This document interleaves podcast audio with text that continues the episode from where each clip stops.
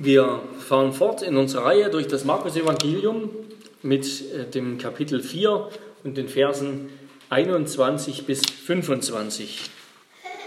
21 bis 25. Die Predigt steht unter der Überschrift Hör auf Jesus. Ohne Komma. Nicht Hör auf Jesus, sondern Hör auf Jesus. Da heißt es ab Vers 21. Und er, Jesus, sprach zu ihnen, also zu der Volksmenge am See Genezareth, kommt etwa das Licht, damit es unter den Scheffel oder unter das Bett gestellt wird und nicht vielmehr, damit man es auf den Leuchter setzt? Denn nichts ist verborgen, das nicht offenbar gemacht wird. Und nichts geschieht so heimlich, nichts geschieht so heimlich, dass es nicht an den Tag kommt. Wer Ohren hat zu hören, der höre. Und er sprach zu ihnen, achtet auf das, was ihr hört. Mit demselben Maß, mit dem ihr anderen zumesst, wird auch euch zugemessen werden. Und es wird euch, die ihr hört, noch hinzugelegt werden. Denn wer hat, dem wird gegeben werden. Wer aber nicht hat, von dem wird auch das genommen werden, was er hat. Ja, liebe Geschwister, Gemeinde des Herrn Jesus Christus, in dieser Predigt wird uns gesagt von Jesus, dass Hören alles ist und alles am Hören liegt, alles am richtigen Zuhören liegt. Hören ist alles. Und das ist nicht nur eine Botschaft dieses kleinen Abschnittes, sondern des ganzen Kapitels. Das Wort Hören kommt in Kapitel 4 im Markus Evangelium zehnmal vor. Zehnmal ist vom Hören die Rede und meist sind es Aufforderungen von Jesus, gut zuzuhören. Stell dir vor, du bist ein Sträfling, der im Knast sitzt, im Gefängnis. Und du hast noch, du sitzt schon zehn Jahre und du hast noch 20 Jahre vor dir. Aber du willst ausbrechen, natürlich. Thema vieler Filme. Und du hast eines Tages vielleicht die einmalige Gelegenheit, ein Gespräch zweier Wachen mitzuhören, die über die Sicherheitsvorkehrungen sprechen und darüber, wie ein Sträfling vielleicht ausbrechen könnte. Aber stell dir vor, du bist in diesem Moment schläfrig oder du bist in diesem Moment abgelenkt oder du denkst ans Kantinenessen oder du bist einfach mit deinen Gedanken ganz woanders. Du hast die vielleicht einmalige Gelegenheit zu hören, wie dir ein Ausbruch gelingen kann, aber du lässt sie sausen, weil du nicht zuhörst. Und genau so ist es, wenn Jesus, als Jesus damals zu den Leuten redete. Und genauso ist es auch heute Morgen, Sonntagmorgen, wenn Jesus zu uns spricht, wenn Jesus zu dir spricht durch sein Wort und seinen Diener. Aber du schläfst vielleicht ein oder du denkst schon ans Mittagessen oder du willst erst recht gar nichts von ihm hören. Oder du regst dich über die schlechte Rhetorik des Predigers auf. Oder du bist einfach voller anderer Gedanken aus der vergangenen Woche, voller Ängste, voller Fragen, voller Sehnsüchte und so weiter, die alle zusammen um etwas anderes kreisen als um Jesus und als um das, was du hörst. Jesus sagt dir, hör gut zu, hör mir zu, Jetzt kannst du noch hören, morgen bist du vielleicht schon taub. Und das meine ich nicht nur in einem äh, physischen Sinne, sondern in einem geistlichen. Auf Jesus zu hören, das ist, das ist für uns Christen Gott sei Dank keine Sache, die nur vielleicht einmal in zehn Jahren stattfindet. Wir dürfen Gott danken, dass wir jeden Sonntag, so Gott will, auch im kommenden Sonntag, so Gott will, wieder Gottesdienst feiern können wieder sein Wort hören dürfen. Wir haben den Luxus, eine Bibel auf unserem Nachttisch liegen zu haben. Aber denken wir an Abraham, der tatsächlich von Gott nur etwas gehört hat, einmal aller zehn Jahre, aller 25 Jahre und länger. Dem Gott sich nur alle paar Jahre einmal offenbart hat und der uns doch ein Vorbild ist im Glauben und im Vertrauen auf Gott. Weil er richtig zugehört hat, im Glauben zugehört hat. Und hören ist eben eine Lebensaufgabe. Auf Jesus zu hören ist eine Lebensaufgabe. Es ist keine Sache, die wir einmal machen und dann haben wir alles in der Tasche. Einmal das Evangelium gehört, einmal zugehört und verstanden und alles ist gut. Nein, das merken wir selbst, hören, das, das, das ist in gewisser Weise der Antrieb, der Motor unserer Heiligung, unseres Lebens als Christen, dass wir ein Leben lang zuhören, dass wir ein Leben lang hören, was Gott uns zu sagen hat und uns das zu Herzen nehmen. Das können wir nicht mit einmal machen, so kurz bevor wir sterben vielleicht noch mal kurz zuhören und dann haben wir es in der Tasche. Nein, das ist eine Lebensaufgabe. Durch ein Leben langes Zuhören will Gott uns zu anderen Menschen machen, zu fruchtbaren Samen machen. Wer sein Leben lang ein treuer Hörer des Evangeliums war, der wird einen großen Schatz davontragen, sagt Jesus uns in diesem Abschnitt. Und ja, meine Predigt hat zwei Punkte nach den zwei Gleichnissen, im Grunde, die Jesus uns hier bringt, nach den zwei Vergleichen. Erstens, hör auf Jesus, denn er bringt die Wahrheit ans Licht. Und zweitens, hör auf Jesus, denn wer hört, gewinnt. Oder man könnte auch sagen, wer hört, dem wird eine große Bedeutung beigemessen.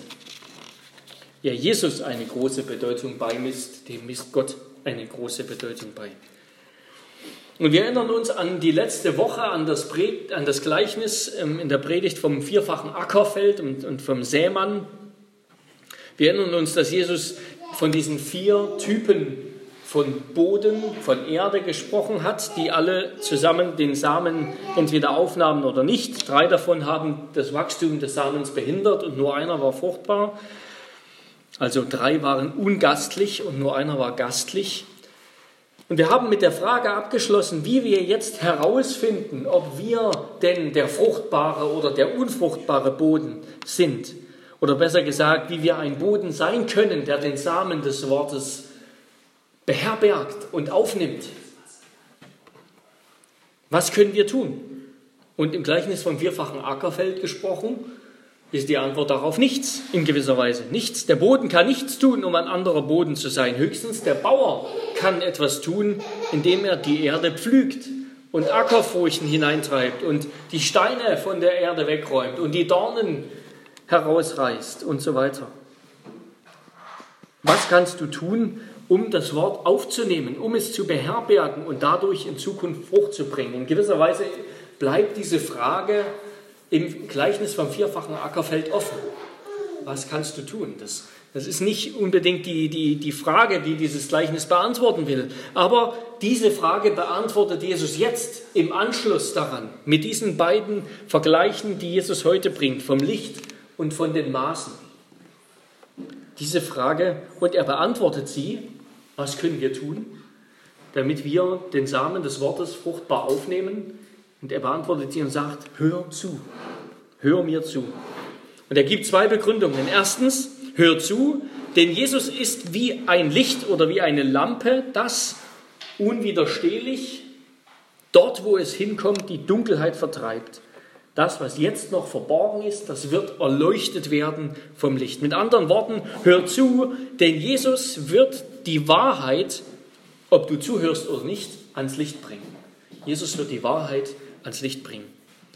Das ist also verbunden mit einer Verheißung zuallererst unser Zuhören. Hör zu, denn er sagt die Wahrheit. Er sagt die Wahrheit, du brauchst nur hören. Und zweitens, hör zu, denn wer Jesus und seiner Botschaft eine große Bedeutung beimisst, dem wird Gott auch eine große Bedeutung beimessen. Und das heißt, dem wird Gott einen, einen Platz im Reich Christi beimessen, zumessen. Mit anderen Worten, hör zu, denn wer hört, der gewinnt alles. Der gewinnt den Platz im Reich Christi. Der ist der fruchtbare Ackerboden. Hören ist alles. Und das ist sozusagen die Aufforderung. Das erste war die Verheißung. Hör zu, denn Jesus ist das Licht, er ist die Wahrheit, er, er bringt die Wahrheit ans Licht, du brauchst nur hören. Und das zweite ist die Aufforderung. Er sagt die Wahrheit, aber du musst schon hören. Ansonsten ist alles vergeblich. Damit kommen wir zum ersten Punkt, also hör auf Jesus, denn er bringt die Wahrheit ans Licht. Jesus bringt also dieses Gleichnis von der Lampe, das wir auch aus anderen Evangelien kennen, eine Lampe, die Licht in einen Raum wirft. Und man sollte das den Vers 21 so übersetzen, dass die Lampe das Subjekt ist. Das wird in, in einigen Bibelübersetzungen nicht treffend übersetzt. Die Lampe ist das Subjekt. Also es heißt, kommt denn die Lampe? Nicht entzündet man eine Lampe, damit zum Beispiel, wie es glaube ich bei der Luther-Übersetzung heißt, kommt denn die Lampe, damit man sie unter ein Gefäß, das heißt in einigen Übersetzungen unter ein Scheffel, ein Scheffel, das ist ein, ein Maß für das Abwiegen oder das Abmessen von Getreide, Kommt denn die Lampe, damit man sie unter ein Gefäß oder unter das Bett stellt? Und die Antwort, natürlich nicht. Das ist eine rhetorische Frage. Soweit hat, versteht jeder von uns dieses Gleichnis, auch wenn wir keine Öllampen mehr haben. Du hängst die Lampe in deiner Wohnung nicht unter den Esstisch, sondern über den Esstisch, damit du siehst, was du isst. Eine Lichtquelle ist nicht dazu da, damit es irgendwie dunkel bleibt. Du hängst sie nicht in den Schrank, sondern du hängst sie in die Mitte des Zimmers, damit das Licht alles erhält und alles sichtbar wird. Und dafür muss ich das Licht nicht anstrengen, sondern es tut es ganz automatisch. Das Licht vertreibt die Finsternis. Du machst das Licht an und die Finsternis ist weg. Das ist sozusagen unwiderstehlich. Da gibt es keinen Streit, keinen Kampf. Nein, das Licht vertreibt die Finsternis. Wenn es im Zimmer dunkel ist, schaltest du das Licht an und es wird hell, weil die Lampe in der Mitte des Zimmers an der Decke hängt. Und ganz viele Fantasy-Filme erzählen einerseits diesen Kampf zwischen Licht und Finsternis, der irgendwie dann mythisch aufgeladen ist, aufgeladen wird. Aber die Realität ist doch, dass das Licht immer gewinnt. Ja. Licht vertreibt Finsternis, da brauchen wir keine Religion und auch keine Mythen, ähm, ohne dass sich die Finsternis überhaupt wehren kann. Und wer oder was ist diese Lampe? Wer oder was ist dieses Licht? Und es ist niemand anderes und nichts anderes als Jesus selbst. Er ist die Lampe auf dem Lampenständer, die alles erhält. Er ist die Lampe, die kommt, um alles zu erhellen. Und er ist auch die Lampe, die sich von niemandem verdunkeln lässt, die sich nicht unter die Traditionen der Pharisäer knebeln lässt und nur noch halb so hell leuchtet, weil es den Menschen nicht passt. Nein, er ist das Licht, das die Wahrheit bringt und das von niemandem gebremst wird oder verdunkelt wird oder irgendwie behindert wird. Er ist nicht gekommen, um nur auf, mit halber Kraft zu strahlen, sondern mit voller Kraft, um das Licht der Wahrheit in aller Welt zu verbreiten. Und so hören wir es auch am Anfang des, des Johannesevangeliums, wo es heißt, die bekannten Worte, im Anfang war das Wort und das Wort war bei Gott und das Wort war Gott. Dieses war am Anfang bei Gott. Und dann ein wenig weiter. In ihm war das Leben und das Leben war das Licht der Menschen. Und das Licht leuchtet in der Finsternis und die Finsternis hat es nicht begriffen. Und Jesus sagt über sich selbst, Johannes 8, Vers 12, ich bin das Licht der Welt. Wer mir nachfolgt, wird nicht in der Finsternis wandeln, sondern er wird das Licht des Lebens haben. Also mit Jesus erfüllt Gott sein Ziel, Wahrheit der Welt die Wahrheit zu offenbaren, Wahrheit in die Welt in, in ungehinderter Strahlkraft hineinzuwerfen, hineinzusenden und die Welt sozusagen über seinen Willen aufzuklären. Mit Jesus kommt das ungezügelte, ungehinderte Licht der Wahrheit Gottes in die Welt und es, und es strahlt mit aller Kraft. Es lässt sich nicht unterdrücken und irgendwie verdecken. Es ist das Licht der Wahrheit. Jesus selber ist diese Wahrheit. Er ist die Wahrheit. Eine Wahrheit, die überall hörbar wird, die alles aufdeckt und die auch wir, Gott sei Dank, heute in Hannover hören, 2000 Jahre später. Eine Wahrheit, die noch immer strahlt und scheint, die noch immer nicht, eine Lampe, die noch immer nicht ausgegangen ist, noch immer nicht erloschen ist, sondern immer noch mit ungehinderter Kraft strahlt. Und jetzt mögen wir vielleicht einwenden, wenn wir das so hören, über die Strahlkraft der Wahrheit, das Licht der Wahrheit, das leuchtet. Jetzt mögen wir einwenden und mochten vielleicht diese Zuhörer damals auch einwenden, dass viele Dinge doch noch gar nicht ans Licht gekommen sind. Viele Dinge sind noch völlig unklar. Es ist, ist noch keine Wahrheit darüber da, noch nicht offenbart. Viele Juden haben sich damals noch gewundert und gefragt, wer ist denn der Messias? Warum ist das Volk Israel, das Volk Gottes, unterdrückt von seinen Feinden? Wo ist denn Gott? Wo, wann, wann kommt denn Gott und erfüllt alle seine Verheißungen und so weiter? Aber Jesus sagt ihnen, dass all das, was noch verborgen ist, das ist nur deshalb noch verborgen, damit es aufgedeckt wird. Damit es aufgedeckt wird. Die Dinge, die im Alten Testament verborgen sind, sind deshalb verborgen, damit sie später von Jesus Christus aufgedeckt werden können. Es ist also wie mit Ostereiern. Ostereier versteckt man nicht, damit man sie später vergisst und irgendwo im Versteck liegen lässt für die nächsten 20 Jahre und sie vor sich hinschimmeln, sondern man versteckt sie, damit sie gefunden werden. Bei meinen Eltern war das manchmal so, als wir Ostereier in der Wohnung versteckt haben, dass sie, oder Ostergeschenkchen, dass sie sich so gut versteckt haben, dass wir sie dann später alle zusammen nicht mehr gefunden haben. Ähm, aber Ostereier versteckt man eigentlich, damit man sie findet. Und so sagt Jesus, ist das mit der Wahrheit, ist das mit der Verheißung des Alten Testaments, mit den Verheißungen, die Gott gegeben hat, mit der Geschichte Gottes, mit seinem Volk im Alten Testament. Da sind viele Dinge versteckt und verborgen, die dann im Licht Jesu klar, also einen Sinn ergeben und klar werden und verstanden werden. Und genau so war das gedacht. Jesus sagt, genau so tut er es. Er bringt die Dinge, die noch unklar sind, ans Licht. Und er erleuchtet alles. Er ist die letzte, die, die vollkommene Offenbarung Gottes. Und er bringt uns und sagt uns alles, was wir über Gott und über seinen Willen und über seine Botschaft wissen müssen. In der Bergpredigt verspricht Jesus, bittet, so wird euch gegeben. Sucht, so werdet ihr finden. Klopft an, so wird euch aufgetan. Denn jeder, der bittet, empfängt. Und wer sucht, der findet. Und wer anklopft, dem wird aufgetan. Wir könnten hier noch hinzufügen aus dieser Stelle, wer zuhört, der wird verstehen. Wer zuhört, der wird verstehen. Und Jesus legt hier eine wunderbare Verheißung auf das Hören.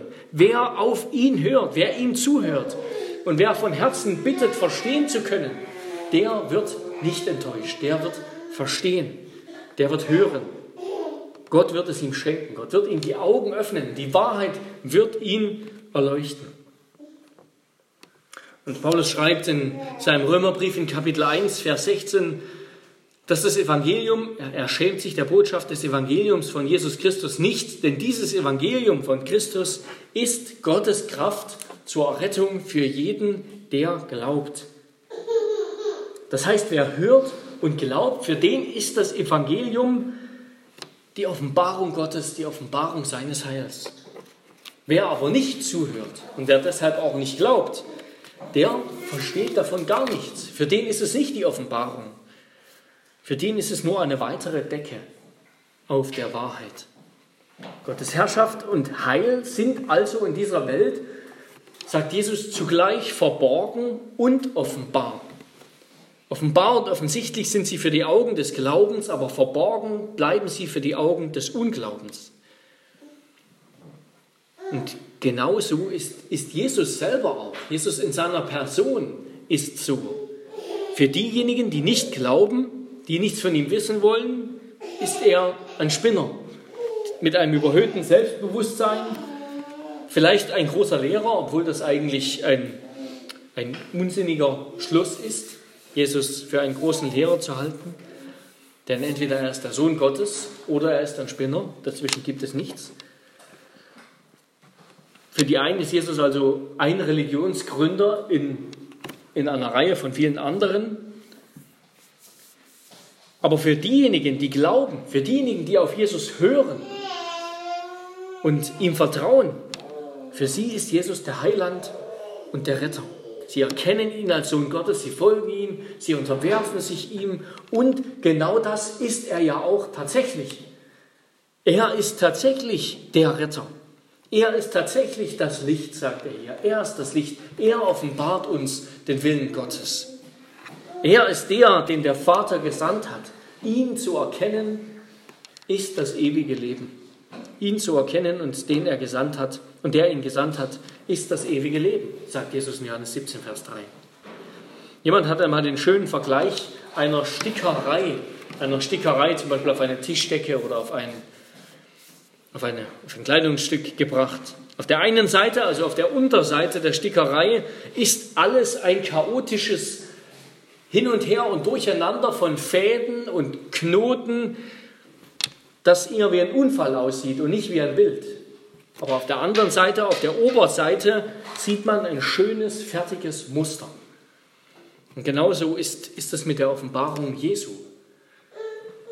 Für viele bleibt die Figur Jesus, so es ihn überhaupt gab, ein Rätsel. Jemand, den man, über den man sich wundern kann, den man auch getrost ignorieren kann. Aber wer ihn nicht ignoriert, sondern ihm zuhört und darüber reflektiert im Vertrauen auf ihn, das ist Theologie, also reflektieren über das, was wir gehört haben, im Vertrauen auf Christus, der erkennt in ihm den Heiland der Welt. Jesus ist das Licht der Welt, das hineinkommt, um alles zu erleuchten. Und wer auf ihn hört, den wird er auch erleuchten. Wer ihm zuhört, der wird erkennen, dass er das Licht ist. Aber wer ihm nicht zuhört, für den wird er nur eine Funzel bleiben, nicht das Licht der Wahrheit.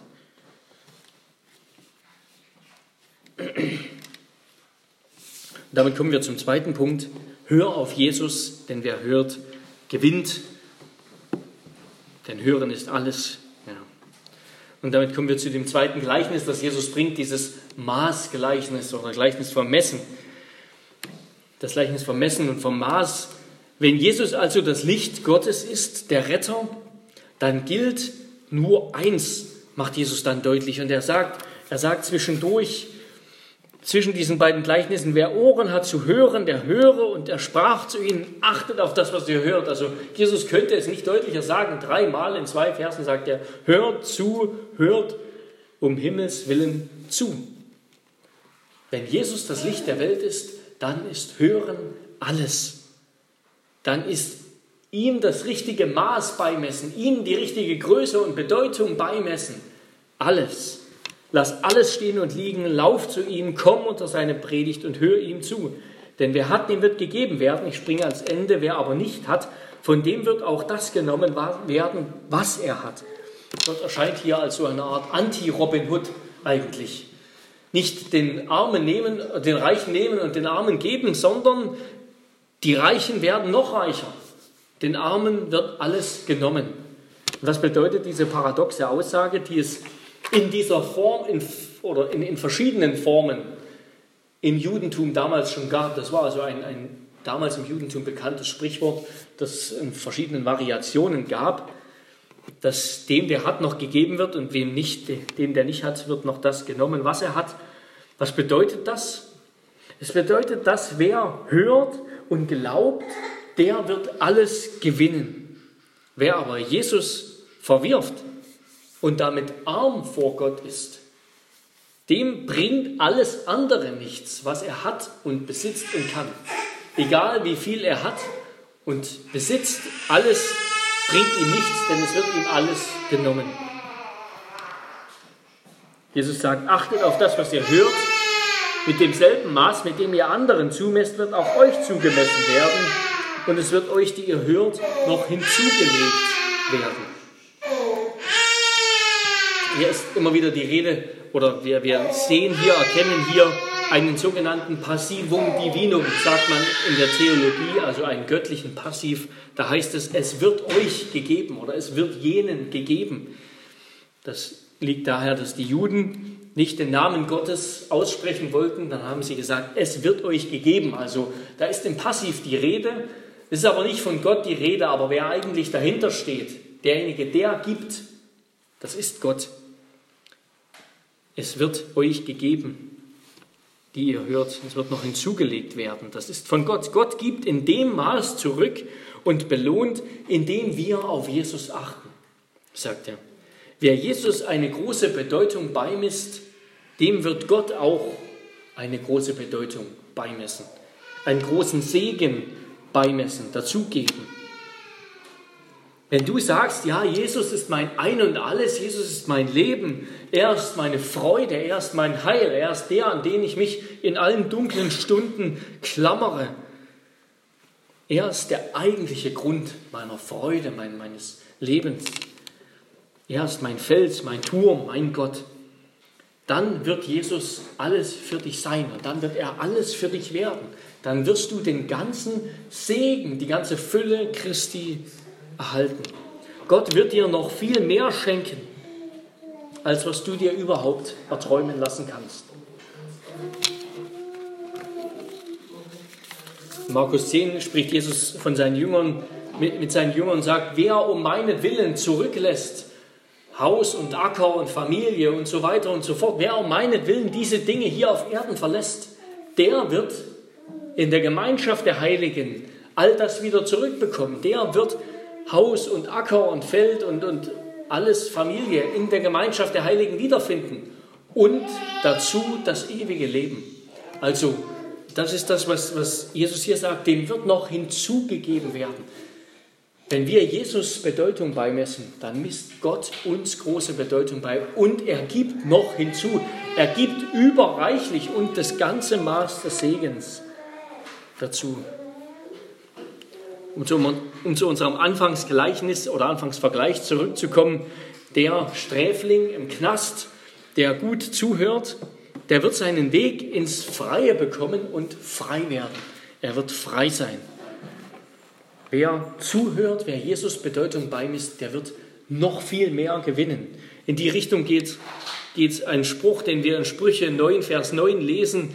Gib dem Weisen, so wird er noch weiser werden. Belehre den Gerechten, so wird er noch mehr lernen. Wer also hörbereit ist, der, der kann nur noch dazulernen. Der wird von dem, was er bekommt, immer noch mehr lernen. Wer aber nicht hört, der wird auch das wenige, was er weiß und hat, noch vergessen und wieder verlieren. Also wenn uns Jesus alles ist, dann wird, er uns, wird Gott uns alles schenken, wird der Vater unseres Herrn Jesus Christus uns alles schenken. Aber wenn wir uns auf der anderen Seite von der äußeren, und das ist die Warnung, die darin enthalten ist, wenn wir uns von der äußeren Schlichtheit oder der mangelnden Attraktivität Jesu sozusagen abbringen lassen, wenn wir meinen, Jesus ist ein, ein komischer Spinner, Jesus ist langweilig, Kirche ist öde, die Bibel ist ein altes Buch für alte Leute. Und all das mit Gott und dem Leben nach dem Tod, das ist ein großer Traum und Käse. Wenn wir so über Jesus denken und, und die äußerliche Niedrigkeit Jesu gering schätzen, dann werden wir nichts verstehen. Wenn wir denken, Jesus war nur ein Mensch, ein weiterer Wanderprediger, der durch Galiläa gereist ist und damals eben seine Weisheiten von sich gegeben hat. Und wenn das alles war, was wir von Jesus verstanden haben, dann werden wir nicht erkennen, was Jesus eigentlich zu sagen hat. Dann werden wir nicht erkennen, dass Jesus nicht nur ein weiterer Wanderprediger und ein weiterer Rabbi war, sondern der Sohn Gottes.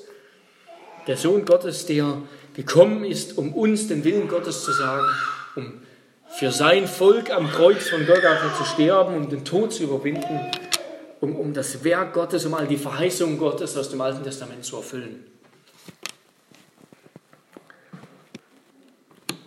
Aber das Reich Gottes ist eben gerade so. Das Reich Gottes, dem mangelt es, hat es schon damals zur Zeit Jesu und auch heute noch gemangelt an äußerlicher Attraktivität. Das Reich Gottes ist auf der einen Seite menschlich durch und durch. Sein Gründer wurde geboren in einem Stall, er lebte in einfachen Verhältnissen sein Leben lang, unbeachtet von den Herrschern und den Philosophen und den Großen seiner Zeit in Athen und Rom und sonst wo. Und am Ende ist er eben einfach gestorben an einem Holzkreuz, ohne großes Trara seine Nachfolger, die stehen zwar einerseits mitten im Leben, aber sie sind doch einfache nicht dumme, aber doch einfache Menschen, Fischer. Und er konnte nur eine kleine Gruppe von Nachfolgern um sich scharen. Auch in diesem Sinne war Jesus irgendwie ineffektiv. Da waren zwölf Leute und vielleicht noch ein paar mehr hier und da. Und am Ende seines Lebens, dann hat er sein ganzes Leben lang in diesem kleinen Fleckchen Israel verbracht. Das ist so groß wie Hessen oder so, nicht mal so groß wie Hessen. Dort war er sein ganzes Leben lang.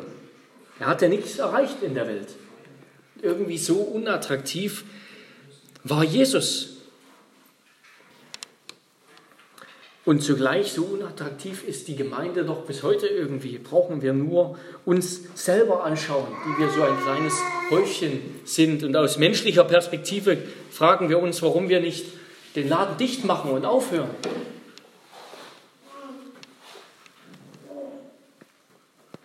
Und bis heute baut Jesus sein, sein Königreich nicht in den Palästen, nicht in den großen politischen Machtzentren dieser Welt, sondern in Kirchen, gefüllt mit gewöhnlichen Menschen, ohne politische Macht, ohne militärische Macht, immer wieder unterdrückt von den Mächten dieser Welt, verachtet von den Reichen und Schönen.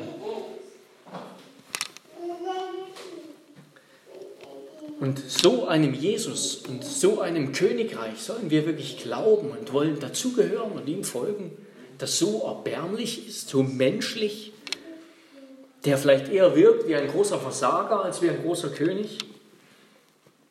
Und selbst seine Nachfolger wirken bis heute eher so, als ob sie dringend Hilfe brauchen, statt dass sie anderen Menschen helfen können. Aber wenn wir so über Jesus denken und wenn Jesus und die Kirche wenn das alles ist, dann werden wir wirklich nicht erkennen, wer Jesus eigentlich ist. Und davor warnt Jesus seine Zuhörer. Davor warnt er uns heute. Aber wem es gegeben ist, Jesus seinen Jüngern sagt in Markus 4, Vers 11, ein bisschen vor unserem Text, wem es gegeben ist, das Geheimnis des Reiches Gottes zu erkennen, der wird auch die Fähigkeit empfangen, es zu betreten. Wem es gegeben ist, das Geheimnis des Reiches Gottes zu erkennen, dem, der wird es auch betreten dürfen. Wir merken, dass Markus in Jesus in Kapitel 4, Vers 11, was ich gerade zitiert habe, sagt Jesus zu seinen Jüngern, dass es ihnen gegeben ist. Das heißt, es ist ihnen von Gott gegeben, das Geheimnis zu verstehen. Ihnen werden die Augen geöffnet, sodass sie hinter dem Wanderprediger und Rabbi Jesus, den Sohn Gottes, den Menschensohn erkennen wie Jesus, wie Petrus bekannt hat, du hast Worte des ewigen Lebens. Du bist der Einzige, wir haben das erkannt. Wohin sollen wir denn jetzt noch gehen? Ihnen wurde es gegeben, ihnen hat Gott die Augen geöffnet, sodass sie die Wahrheit in Jesus erkannt haben, dass sie das Licht gesehen haben. Letztendlich bleibt also auch hier trotz aller Ermahnung und trotz aller Verheißung auf das Zuhören, es bleibt auch hier das Reich Gottes und Jesus zu empfangen und zu erkennen, das ist eine Gabe Gottes. Das ist eine Gabe Gottes. Wir sind Sünder, wir sind verloren, unsere Augen sind verklebt und blind für die Wahrheit. Wenn Gott sie uns nicht öffnet, dann werden wir nicht erkennen. Dann werden wir nicht verstehen, werden wir nicht hören können. Christus ist es, der zuerst durch sein, Her durch seinen Geist in unseren Herzen das Wort sehen muss, der unseren, unsere Herzen aufbrechen muss. Also lasst uns so auf ihn hören. Lasst uns hören und lasst uns in, inbrünstig zu ihm rufen, dass er uns die Augen und Ohren öffnet für sein Wort. Um es mit dem, mit den Worten aus Psalm 119, Vers 18 zu sagen, lasst uns immer wieder beten, wenn wir Bibel lesen oder auf das Wort hören, wie wir es auch tun im Gebet zur Erleuchtung vor der Predigt. Herr, öffne mir die Augen, damit ich sehe die Wunder in deinem Gesetz. Bitte ihn, dass er dir jeden Tag hilft, alles, was dich ablenkt, beiseite zu tun, um dich auf sein Wort zu konzentrieren, zu fokussieren. Bitte ihn um, um, diesen, um diesen Fokus, wie es heißt in Psalm 86, Vers 11, richte mein Herz auf das eine, dass ich deinen Namen fürchte. Also vereinige mein Herz, dass die ganze Ausrichtung meines Herzens auf diese eine Sache zielt, dich zu erkennen, deinen Namen zu fürchten. Bitte ihn um, einen, um Sehnsucht, einen Hunger und Durst nach seinem Wort, nach seinem Wort, dass er diesen Hunger, diesen Durst stillt. Sättige uns früh mit deiner Gnade, so wollen wir jubeln und fröhlich sein unser Leben lang. Bitte ihn, dass er deine Sehnsucht nach seinem Wort stillt. Wenn du merkst, du, du, du verlangst nach dem Wort, du, du willst auf Gottes Wort hören, aber du merkst auch deine, deine Schranken, deine, das, was dich behindert, dann bitte ihn, dass er dich sättigt mit seinem Wort und er wird das tun. Denn am Ende, so macht Jesus deutlich, am Ende werden wir Gott keinen Vorwurf machen können. Wir werden am Ende nicht zu Gott kommen können und sagen können, Gott, du hast ja nichts gesagt, du hast ja geschwiegen. Und das ist doch das, was, was die Leute immer wieder, also was die Menschen immer wieder, immer wieder sagen mit dieser Theodizee-Frage, die, die dann alleweil aufgegriffen wird besonders von den Ungläubigen. Ich erinnere mich an, meiner, an eine Situation in meiner Schulklasse, als ich in der Schule war. Da gab es, glaube ich, es war gerade die Zeit, als es diesen riesigen Tsunami gab in, äh, ich glaube, das war Indonesien oder so, oder Singapur, da gab es einen riesigen Tsunami mit vielen Toten. Da, da ist dann plötzlich die, die ganzen Heiden äh, äh, haben dann plötzlich gefragt, und die, diese, die COTC-Frage, die Frage, wo ist denn Gott in all dem Leiden? Warum hat er nichts gemacht? Warum hat er das geschehen lassen? Warum sagt er denn nichts? Wo ist Gott in meiner Not? Und was sagt er dazu? Haben plötzlich diese Frage gestellt. Und das ist eine berechtigte Frage, aber wer darf diese Frage stellen? Gläubige dürfen diese Frage stellen. In den Psalmen finden wir David und die Gläubigen, die diese Frage stellen. Herr, warum muss ich leiden, obwohl ich doch dir vertraue, obwohl ich zu deinem Volk gehöre? Warum sind wir so ein kleines Häufchen Elend? Warum bin ich so schwach, obwohl ich dir doch glaube? Gläubige dürfen diese Frage stellen und im Vertrauen auf Gott wie Kinder glauben und eine Antwort finden. Aber Heiden, die nicht glauben, die gar nicht bereit sind zuzuhören, die haben kein Recht, diese Frage zu stellen und sie wird ihnen auch nicht beantwortet. Das Problem ist nicht, dass Gott angeblich schweigt und nichts von sich hören lässt, wie viele Menschen oftmals vorwerfen. Gott hat gesprochen und er spricht bis heute. Das Problem ist unsere mangelnde Bereitschaft, seine Worte so aufzunehmen, so anzunehmen, dass wir etwas davon verstehen, dass wir dadurch verändert werden. Das Problem ist, dass es uns eben nicht gefällt, dass Gott in der Kirche am Sonntag früh spricht. Dass es uns eben nicht gefällt, wie irdisch und langweilig und unverständlich vielleicht Jesus Gott in der Bibel spricht. Wir hätten gern, dass Gott zu uns redet in großen Visionen oder Wundern oder außergewöhnlichen Ereignissen, wie auch immer. Aber Gott redet. Gott redet und wir können es hören. Und wir werden ihm nicht den Vorwurf machen können, dass er nicht geredet hat. Aber er wird uns den Vorwurf machen, dass wir nicht zugehört haben. Also lasst uns sein Wort auf sein Wort hören, sein Worte, die Leben spenden, so aufnehmen, dass wir durch sie von innen heraus verändert werden zu neuen Menschen. Am Ende geht es nicht nur darum, einfach äußerlich zuzuhören, einfach in die Kirche zu kommen, einfach die Bibel zu lesen, zu beten, sondern es geht um eine Erneuerung unseres Herzens, dass unser Herz fähig wird, die lebendigen Worte Gottes zu hören und aufzunehmen und zu beherbergen. Ein neues Lebensprinzip, das uns von innen heraus verändert, das, das pflanzt das Wort, das ist das Wort in unserem Inneren. Christus muss uns Leben schenken. Wir brauchen ihn. Darum bitten wir und darum wollen wir diese Predigt beenden mit der Bitte, ja, komm, Herr Jesus, hilf mir zu verstehen. Ich glaube, hilf meinem Unglauben. Und Jesus antwortet uns, wie er in Offenbarung 3, Vers 20 sagt, siehe, ich stehe vor der Tür und klopfe an. Wenn jemand meine Stimme hört und die Tür öffnet, und Jesus spricht ja natürlich nicht nur zu Einzelnen und zur Tür unseres Herzens, er spricht zu, zu, zur ganzen Gemeinde. Wenn jemand meine Stimme hört und die Tür öffnet, so werde ich zu ihm hineingehen und das Mahl mit ihm essen und er mit mir. Amen. Lass uns beten. Ja, Herr Jesus Christus, wir danken dir, dass du dich erniedrigt hast.